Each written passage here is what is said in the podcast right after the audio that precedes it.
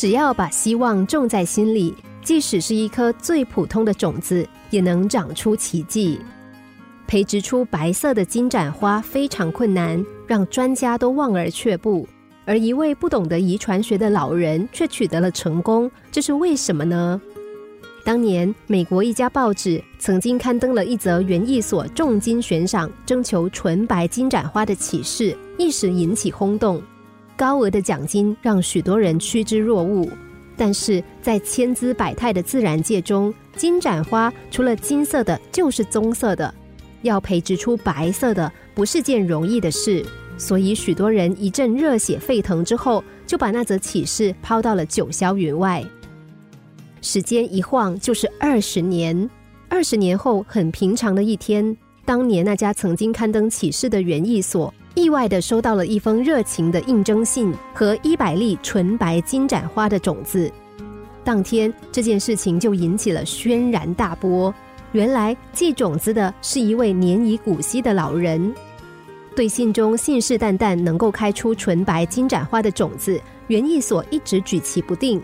该不该验证，一时成了争论的焦点。有人说，绝对不应该辜负了一位老人的心意。那些种子终于得以落土生根，奇迹是在一年之后才出现的。一大片纯白色的金盏花在微风中摇曳生姿，一直默默无闻的老人因此成了新的焦点。原来，老人是一个地地道道的爱花人。二十年前。他偶然看到那则启事，怦然心动。他的决定却遭到他八个儿女的一致反对。毕竟，一个压根儿就不懂得种子遗传学的人，是很难完成专家都不能完成的事的。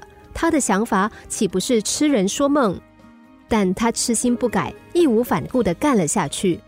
他撒下了一些最普通的种子，精心栽培。一年之后，金盏花开了。他从那些金色的、棕色的花中挑选了一朵颜色最淡的，任其自然枯萎，以取得最好的种子。第二年，他又把它们种下去，然后再从许多花中挑选出颜色更淡的花的种子栽种。